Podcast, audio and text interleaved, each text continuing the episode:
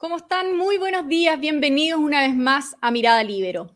La Corte Internacional de Justicia de la Haya confirmó que el Silala es un río de agua internacional, tal como lo demandó Chile el año 2016 al interponer una demanda contra Bolivia. Un fallo esperado que se dio a conocer pasadas las 11 horas de hoy y que no tomó por sorpresa a la Cancillería, que se mostraba confiada en el resultado. Para conversar sobre lo que ocurrió y lo que viene, está con nosotros Jorge Canelas, ex cónsul general de Chile en Bolivia. Jorge, buenos días, muchas gracias por estar acá con nosotros. Muy buenos días, gracias a ustedes por invitarme a esta discusión. Jorge, partamos por lo básico. Eh, bien en síntesis, ¿qué indica el fallo y qué implicancias tiene para ambos países? Lo, lo, principal es que el fallo reconoce algo que ya se venía anticipando, que es que le pone fin a una controversia absolutamente artificial que había iniciado Bolivia a fines de los años 1990, a fines de los años 90, cuando después de, una, relación larguísima respecto de esta situación, de repente en Bolivia surgieron las ideas de declarar al Silala como un manantial y negar su calidad de un río internacional. A partir de ahí se vinieron sucediendo distintas conversaciones entre ambos países y que se fue eh, agudizando la controversia, más que nada por la insistencia del expresidente Evo Morales en Bolivia, quien eh, comenzó a plantear una serie de eh, situaciones y que obligó finalmente a Chile de alguna manera a pedir a través de la Corte Internacional de Justicia una, una, certeza jurídica respecto de la naturaleza de, un río internacional de, Silala y al mismo tiempo prevenir que eh, lo que venía sucediendo ya con un par de años, eh, de que Bolivia comenzara a realizar faenas y trabajo en, en el lado boliviano, donde se inicia el río, y que podría perjudicar en el futuro el curso que le corresponde a Chile. Entonces, eh, el fallo en el fondo eh, ya está, era muy previsible porque Bolivia en el curso de la demanda, en el curso del litigio ante la Corte Internacional de Justicia, la propia Bolivia reconoció ya la parte principal de la, de la demanda chilena, que era que este es un río internacional. Y a partir de ahí, entonces, surgen distintas variantes en, la posibilidad de resolver esto. Incluso surge la posibilidad de dejar de lado la demanda, cosa que Chile planteó a Bolivia de que hubiera un acuerdo extrajudicial. Nunca hubo una respuesta favorable respecto de eso.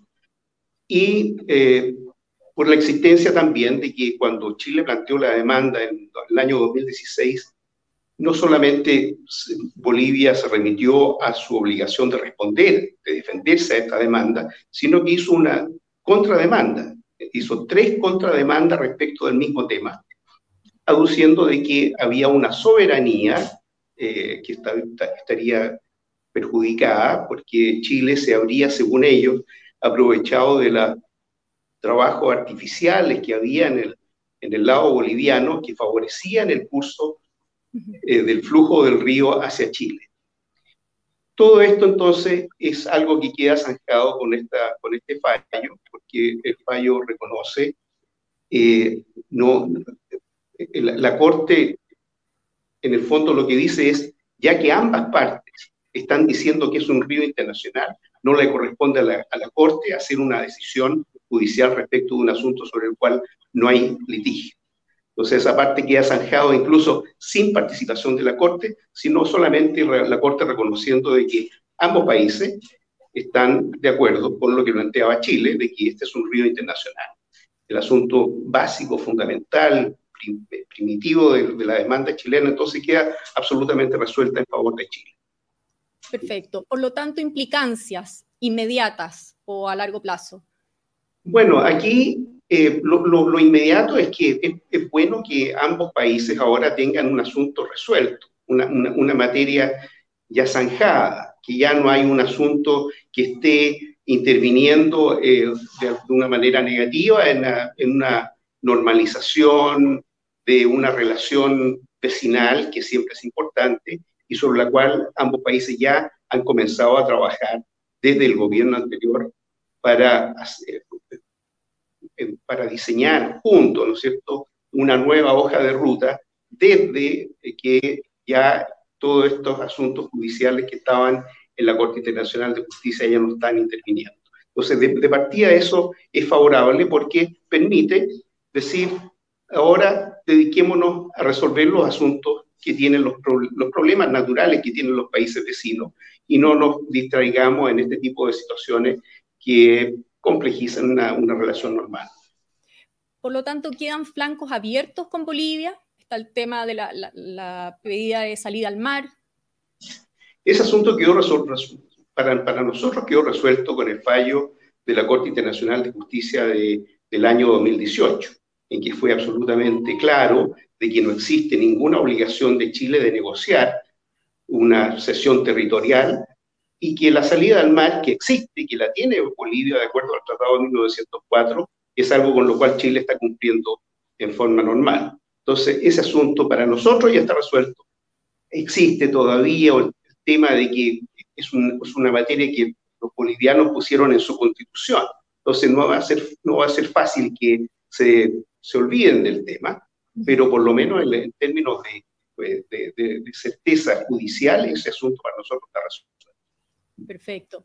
Usted ha sido muy crítico, Jorge, eh, respecto a cómo se ha llevado la política exterior del país a lo largo de los años. Em, en este caso particular, la canciller Antonio Rejola anunció que la idea del gobierno es que luego de, este fallo, que ya ocurrió como vimos, eh, se pueda retomar una agenda positiva con Bolivia. Eh, se puedan retomar las, negociaciones, el diálogo. ¿Cómo, ¿Cómo lo ve usted? ¿Qué le parece a usted eso? A mí me parece muy bien, porque eso, ese trabajo ya se inició. Ya se, inició a partir del año 2018 con el fallo anterior de la Corte Internacional de Justicia, y que ahí comenzó Chile a hacer, en la, en la Cancillería se comenzó a trabajar en una nueva hoja de ruta para que permitiera a ambos países tener una relación bastante más normal, que se venía eh, complejizando mucho con estos casos ante la Corte Internacional de Justicia en La Haya. Entonces, que se haya eh, dado vuelta a la página y lo que ha dicho la canciller en el fondo es, vamos a retomar la hoja de ruta que ya se comenzó a trabajar y que corresponde trabajar como un asunto de Estado, ya no de gobierno, sino que, que bajo sucesivos gobiernos nosotros podamos seguir una normalización de, de, de, la, de la labor bilateral con Bolivia, ya dejando de atrás estos asuntos judiciales. ¿Y cuáles son los asuntos más urgentes en la relación con Bolivia que debieran eh, abordarse a su juicio? Bueno, hay, muchos asuntos eh, eh, específicamente fronterizos, entre los cuales está el tema de la inmigración, por ejemplo, que corresponde mucho resolver es con la voluntad necesaria de la, de la parte boliviana, porque es de, por, ahí, por, la, a través de Bolivia, que están ingresando eh, diariamente una cantidad enorme de eh, inmigrantes ilegales en Chile. Ese es uno de los asuntos que son absolutamente necesarios abordar con seriedad y con firmeza con, con nuestros vecinos. Y de acuerdo a lo que usted ha visto, eh, ¿le parece que hay una intención por parte del gobierno, de ambos gobiernos, del gobierno boliviano en particular, en colaborar con este problema que está teniendo Chile? Hasta ahora no lo han hecho como, como nosotros esperábamos que lo hicieran. Yo, quiero, yo quisiera creer que eh, nuestras autoridades van a, van a insistir y van a ponerse realmente eh, firmes en ese, en ese tema, pero también eh, eso requiere de, que se establezcan, la, que, se hagan valer las legislación y el, el, marco jurídico por el cual nosotros podamos atender, a, los, atender a los inmigrantes, pero eh, si nosotros queremos exigirle a Bolivia que ellos cumplan su parte, nosotros también tenemos mucha tarea por hacer para que las leyes que están ya eh, aprobadas, incluso la ley de inmigración, por ejemplo, eh, se aplique como, como debiera serlo, que hasta el momento no ha sido, no ha sido así. Por último, Jorge, para terminar, ¿qué otros flancos le quedan abiertos a Chile en materia limítrofe?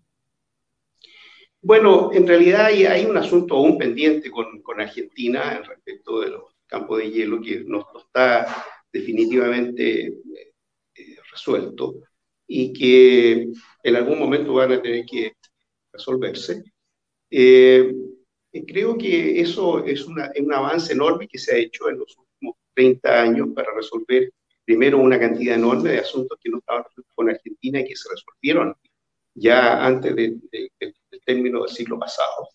Eh, se resolvió el asunto de la delimitación marítima con el Perú, respecto del cual los Perú todavía tiene algunos asuntos que, cumplir, que se, comprometió a cumplir y que me imagino que lo, podremos exigir. Y con Bolivia yo creo que hay que tener la, la, la, necesidad, la necesaria paciencia para permitirles a ellos darse cuenta de que eh, una relación con Chile eh, fructífera no pasa por los, la judicialización de asuntos que ya están resueltos por tratados internacionales. Entonces, eh, al final de cuentas, yo creo que nuestra mejor fórmula para abordar estos asuntos es seguir sosteniéndonos en el derecho internacional, que es la base por la cual nosotros siempre nos hemos sostenido respecto de estas situaciones vecinales y que nos ha dado la razón. O sea, al final de cuentas, eh, proponer y, reafirmar eh, las bases por las cuales se sostiene el derecho internacional, especialmente en materia de asuntos limítrofes, ha sido la estrategia más eh, sana y más natural y más, eh, más firme que ha tenido Chile para resolver estos asuntos de buena forma. En ese sentido, ¿usted le parece que ha ido por buen camino la política exterior chilena? Bueno, hablar de la política exterior así en términos amplios, eh, habría que ir viendo caso por caso. En los asuntos limítrofes, desgraciadamente, no hemos tenido nosotros una, una línea muy clara que debíamos haber tenido siempre. Entonces, cuando, cuando hay dudas respecto de las, de, de las fortalezas que tiene Chile, que siempre las ha tenido, basadas en el derecho internacional, basado en el respeto a los tratados, cuando se comienzan negociaciones o dudas, ahí es donde nuestros vecinos han tratado de sacar provecho, como ha sido el caso de Bolivia, que afortunadamente eh, hemos salido bien parados de esta situación. Pero yo creo que hay mucho por hacer en relación con la, eh, la, la reafirmar los principios sobre los cuales nosotros hemos establecido nuestra frontera con nuestros vecinos. Y ahí hay mucho trabajo que hacer en materia de enseñar a las generaciones más actuales respecto de la historia. Hay, hay, un, hay un, enorme desconocimiento en las generaciones que están ahora asumiendo responsabilidades incluso de gobierno y que no tienen eh, la fortaleza necesaria del conocimiento histórico de la relación diplomática con nuestros vecinos y que en cualquier momento les permite eh, hacer eh, equívocos o algunos errores que nos pueden costar muy caro.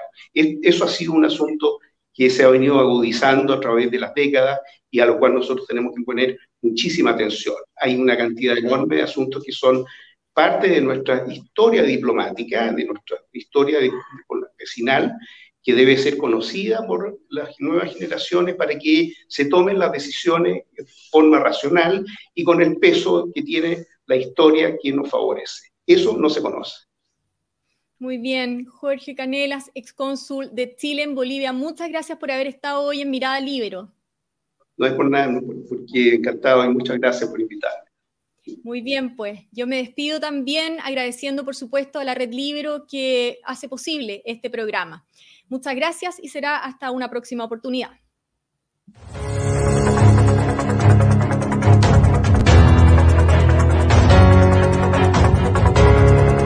El Libero, la realidad como no la habías visto. Haz que estos contenidos lleguen más lejos haciéndote miembro de la red Libero.